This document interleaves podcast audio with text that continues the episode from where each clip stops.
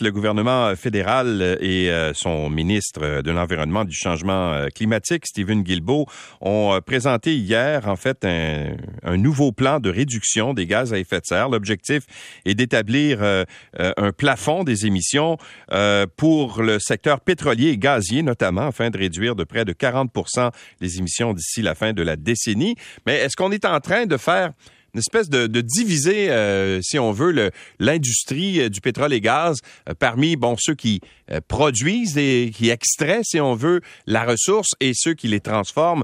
Stephen Guilbeault est ministre de l'Environnement. Bonjour, M. Guilbeault. Bonjour, M. Lemay. Alors, quel est, quel est d'abord l'objectif du plan que vous avez présenté hier? Ben, c'est un engagement que nous avons pris lors de la dernière campagne électorale et, comme vous l'avez dit, de plafonner le niveau de pollution du secteur du pétrole et du gaz au Canada. Pourquoi? Ben parce que c'est le premier secteur en importance en termes de, pollution au pays. C'est aussi celui qui a connu le plus fort taux de croissance au cours des dernières années. Et euh, cette mesure-là, donc, va, nous permettre de, de, plafonner, ensuite de réduire au fil des années pour que le Canada puisse atteindre notre objectif de, de 2030 puis ensuite se diriger vers un, pays carboneutre en 2050. Bon. On dit que le, secteur pétrolier et gazier, c'est 27% des émissions de gaz à effet de serre au Canada. Qu'est-ce qui, dans euh, cette industrie-là, est le plus polluant? On peut penser, par exemple, à l'extraction des, des, euh, du, euh, voyons, du, pétrole, des sables bitumineux, exactement. Est-ce que c'est ça le secteur qui est le plus important pollueur au, au pays? Oui, ah, ben en fait, c'est dans le c'est l'extraction. Que ce soit le gaz ou le pétrole, ce qui génère le plus de pollution, c'est l'extraction. C'est plus de 80 des émissions du secteur du pétrole et du gaz sont liées à l'extraction. Il y a un 8 qui est, qui est lié aux raffineries et, euh, et le reste, c'est ce sont ce sont le c'est le transport, euh, les pipelines, les gazoducs. Mais le gros, la, très très grande majorité, c'est vraiment la production du pétrole et du gaz. Alors, est-ce qu'on comprend que vous pourriez adopter des attitudes différentes à l'égard, par exemple, des entreprises qui font de l'extraction? On pensait, euh, on mentionnait tout à l'heure les sables bitumineux, mais il y a aussi euh, l'extraction du gaz euh, naturel, etc. Et le, secteur du transport et, du raffinage. Est-ce que c'est ça que vous êtes en train de faire? C'est-à-dire que dans le document qu'on a présenté hier, on demande l'avis des intervenants, les groupes écologistes, les experts, les entreprises, les provinces, les territoires, euh, les peuples autochtones. On n'a pas décidé encore, mais il faut comprendre que dans le cas, par exemple, des raffineries, on pourrait dire, ben là, pourquoi exclure les raffineries? On leur donne un passe-droit. Évidemment, il n'est pas question de donner de passe-droit à qui que ce soit. Il y a un mois, j'ai annoncé un nouveau règlement qui, lui, vise spécifiquement les raffineries pour les forcer à réduire le niveau de pollution à chaque fois qu'ils nous vendent un litre d'essence ou un litre de diesel. Alors, c'est une mesure qui, c'est une mesure qui, s'attaque spécifiquement au secteur des, raffineries et des distributeurs d'essence, de, de, diesel au pays. Donc, il n'y aurait pas de passe-droit pour, pour ces gens-là, mais est-ce que, est-ce que la meilleure façon de réduire les émissions des raffineries, c'est, le plafond? Est-ce que c'est cette autre mesure-là qu'on a mis en place? Est-ce que c'est le prix sur la pollution qui s'applique déjà à ces entreprises-là depuis 2019? Alors, on essaie d'évaluer les effets croisés des différentes mesures pour essayer de trouver le, bon dosage. En, politique publique, le trop, c'est comme passer un moment donné, quand bien même qu'on en rajouterait des couches euh, si on a déjà atteint nos objectifs en termes de réduction de la pollution, ça ne donne pas grand-chose d'en ajouter, mais euh, on, veut évaluer ça au cours des, prochains mois. Bon. Comment est-ce qu'on peut réduire justement l'impact euh, de cette industrie-là? Parce que est-ce que c'est nécessairement en réduisant la quantité de gaz à effet de serre qu'ils vont émettre ou encore en compensant ces gaz à effet de serre par d'autres moyens? Ben, euh, je vous donnerai l'exemple euh, du méthane. Alors, le méthane est un gaz à effet de serre très puissant, presque 30 fois plus puissant que le CO2. Or, on a mis en place un règlement il y a déjà quelques années pour réduire de 40 à 45% donc presque de moitié d'ici 2025, les émissions de méthane dans le secteur du, pétrole et du gaz. Alors, pendant que la production de pétrole a augmenté, ben, les émissions, elles, ont commencé à diminuer. Euh, au, niveau canadien, malgré l'augmentation de, la production. Pourquoi? Parce qu'on s'attaque au méthane, qui est, un, qui est un gaz à effet de serre très puissant. Alors, on va continuer de le faire, puisque là, on a un objectif de réduire ces émissions de méthane-là de 75% d'ici 2030. Mais il y a aussi il y a, différentes mesures que, que les, entreprises peuvent, prendre. Donc, euh, investir dans l'efficacité énergétique pour réduire leur pollution. Il y a toute la question de la capture et le stockage du carbone qui, qui, est une option. vous avez parlé de compensation. C'est possible aussi pour les entreprises de faire ça. Et la compensation, on pense par exemple à la plantation d'arbres, euh, exemple. Exact. c'est l'un des, des, mécanismes qui, pour, qui pourrait être utilisé. Il faut bien comprendre que pour une entreprise qui produit euh, des, combustibles fossiles, juste aller vers la compensation, ça finit par coûter très cher et ça coûte très cher d'année en année. Ce que les compagnies font, c'est qu'elles vont investir d'abord et avant tout dans l'efficacité énergétique, dans les énergies euh, renouvelables, euh, dans les technologies propres, de façon à avoir des réductions qui vont être durables. Et c'est payant pour eux de faire ça. Ouais, mais une, une des critiques qu'on donne souvent à cette façon de compenser les émissions, c'est de dire, ben si on plante un arbre euh, cette année, ben il va commencer à être efficace dans 25 ans. Là. Alors c'est comme de ben, repousser, si on veut, l'efficacité de cette mesure-là, non? C'est-à-dire que les, arbres vont continuer de séquestrer du carbone pendant de, très nombreuses années. ce qui, se passe, c'est que le carbone, va, grâce aux arbres, va être séquestré dans le sol aussi. Alors l'arbre pourrait tomber. C'est sûr qu'il va y avoir une émission de, carbone à ce moment-là si l'arbre se décompose, par exemple. Mais le gros, le gros du carbone n'est pas stocké dans les arbres, il est stocké dans le sol. Et ça, ça se fait au fil des années. Alors si les sols, eux, ne sont pas ne sont pas dérangés, ben on, capte une partie importante.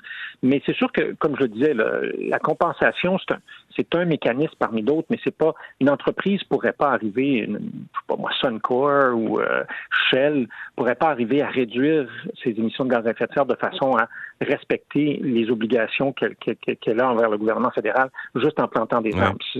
Ça, serait illusoire de penser ça. Ouais. Euh, ce sont des mesures complémentaires. Bon, vous offrez aussi, euh, ben, en fait, vous voulez, euh, vous demander, vous consulter les, les, les, groupes et organismes à savoir quelle serait la meilleure façon d'établir une espèce, une espèce de prix du carbone. Alors, il y a entre autres cette fameuse idée là de que fait le Québec d'ailleurs et la Nouvelle-Écosse mm-hmm, mm-hmm. de, de, de la bourse du carbone. Vous arrivez avec cette idée-là, vous autres aussi. Alors, est-ce que ça, c'est l'idée qui vous plaît le plus? Ben, il, y a, deux mécanismes qu'on propose pour mettre en place le, le, système de plafonnement pour le secteur du pétrole et du gaz. Euh, moi, je pas de, honnêtement, ce sont deux mécanismes qui, qui fonctionnent, euh, qui sont utilisés dans différents pays à travers la planète. Donc, la, bourse, vous avez parlé du Québec, euh, la, Nouvelle-Écosse. En fait, la Nouvelle-Écosse n'a pas encore mis vraiment en place son système, mais s'est engagé à le faire. La Californie le fait, l'Union européenne. D'autres pays comme nous, plusieurs pays scandinaves, avons mis plutôt en place une, un prix sur la pollution. Donc, nous, on dit, à votre avis, quel serait le meilleur mécanisme pour s'attaquer rapidement à la pollution du secteur du pétrole et du gaz euh, au Canada? Mais bien honnêtement, M. Lemieux, moi, je me lève pas la nuit là, pour prier à l'hôtel de, de, de l'une ou l'autre de, de, ces deux mécanismes-là. Mais, mais pourquoi est-ce qu'on ne joindrait pas la, bourse du carbone qui existe déjà au Québec? Ben, nous avons choisi. Est-ce que ce serait possible de le faire? Là, il faut comprendre que ce qu'on met en place, c'est spécifiquement pour le secteur du pétrole et du gaz. Oui, je sais, mais... au, Québec, au Québec, on ne produit pas de, pétrole ni de gaz. Si on inclut les raffineries, on a deux raffineries au Québec. Alors, ces raffineries-là pourraient être incluses dans, dans, dans, dans, dans ce système-là. Euh, donc, et, et, le Québec, je veux dire, le, système que le Québec utilise est tout à fait complémentaire à, celui du fédéral. On a d'ailleurs permis, dans le cadre du prix sur la pollution, que, en autant que le, système soit équivalent, une province puisse garder ou adopter le système qui lui plaît le plus. Alors, le Québec a pu garder, a pu garder son système. donc, ce sont des approches qui sont complémentaires. Ouais. Est-ce que le, le, votre ministère et vous-même, M. Guilbeault, voyez d'un d'un œil différent le projet de GNL Québec à Saguenay, entre autres choses, parce que bon, on regarde la situation euh, internationale au niveau du gaz, par exemple.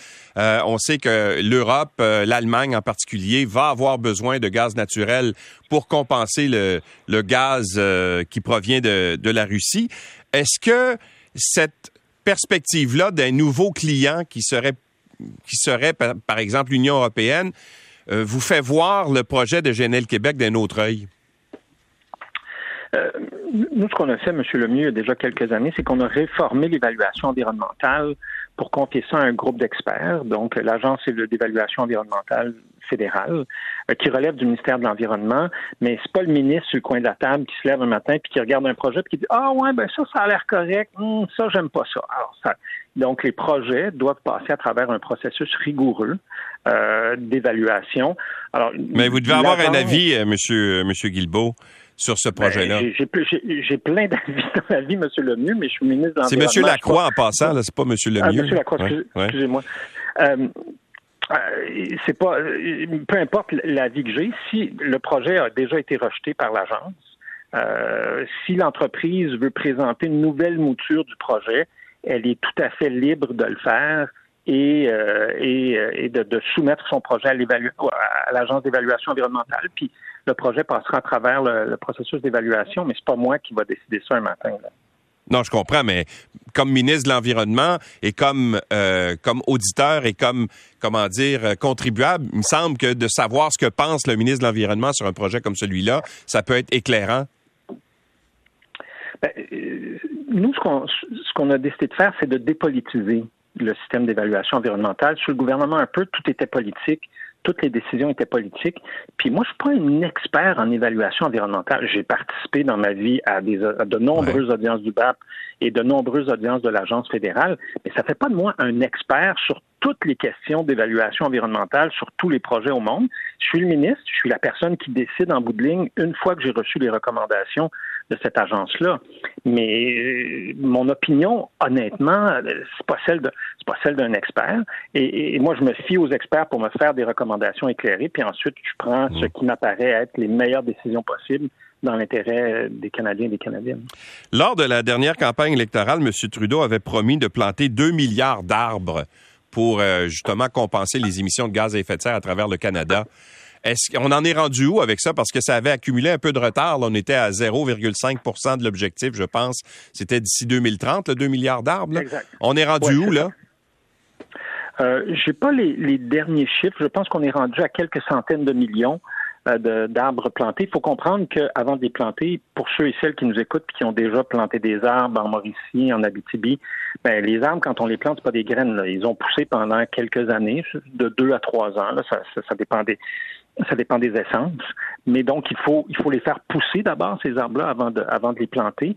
Mais on, se dirige vers un rythme de, de, de, plantation annuelle qui va, qui va être autour de 300 millions par année à partir de l'an prochain ou de l'année suivante, ce qui va nous permettre d'atteindre notre objectif de 2 milliards en 2030. Mais vous n'êtes pas capable de, nous dire, parce que je pense que c'était 8,5 millions qui avaient été plantés au mois de décembre.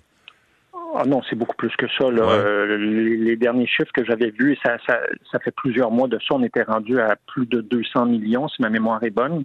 Donc, euh, mais c'est sûr qu'il faut accélérer le pas, mais on savait que ça commencerait tranquillement qu'on accélérerait euh, au fur et à mesure que les arbres deviendraient disponibles pour être pour être plantés. Hmm. Alors, vos documents de, consultation ont été présentés hier. À partir à, quel moment est-ce qu'on va avoir une bonne idée de votre orientation par rapport aux consultations que vous faites? Probablement que d'ici la fin de l'année, début 2023, là, il y aura un, premier projet de, de règlement euh, qui lui aussi, comme c'est la procédure au Canada, devra faire l'objet de consultations publiques et un règlement final quelque part à la fin 2023. Monsieur Guilbeault, merci beaucoup d'avoir été avec nous. Merci, M. Lacroix. Au revoir. Stephen Guilbeault est ministre de l'Environnement et du Changement climatique.